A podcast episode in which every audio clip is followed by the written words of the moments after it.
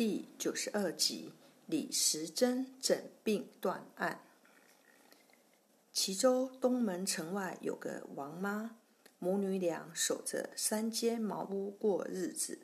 王妈待人热心快肠，自从找了个叫李仁的女婿，更是成天夸女婿好。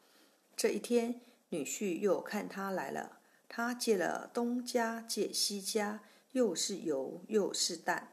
成了堆煎一大碗，端到堂前桌子上的正中间，连喊几声“女婿”，没有人答应，又急忙到院里去喊。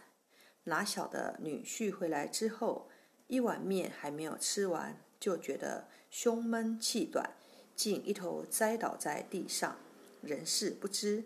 这一下急坏了王妈母女。娘儿俩哭得个天昏地暗，那个伤心样子，石头人见了也要流泪。李仁的老子听说儿子出了事，跑到县衙那里告王妈的状，说王妈嫌弃女婿，下药毒死李仁。王妈母女直呼喊冤枉，知县急得直抓头，不晓得这个案该怎么断。正巧李时珍从这里经过，知县一喜，亲自上前留住李时珍，要他搞清楚李仁是中毒还是发急症。李时珍诊病素来不马虎，他把李仁发病的前前后后一问，就感到李仁病得蹊跷，再把李仁的手脉一按，心里一惊，是中毒啊！又一想。这是人命关天的事，还是先搞清楚李仁是怎么样中毒的，把人救活再说。李时珍叫王妈照原样子做了一碗热乎乎的鸡蛋面，照原样子放在桌子上。屋里的人都走近了，只有李时珍躲在旮旯里。只见那桌子上的鸡蛋面热气直往上冒。一直冲上屋顶，不一会儿，茅屋顶上就发出了吱吱的响声。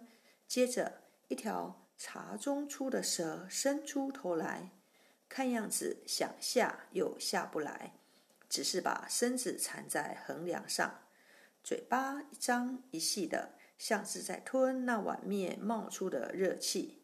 从蛇嘴里滴下一点点的咸水来。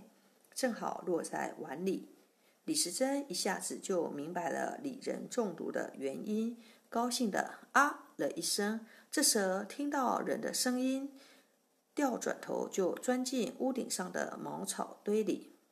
李时珍搞清楚了李仁中毒的原因，对症下药，李仁得救了。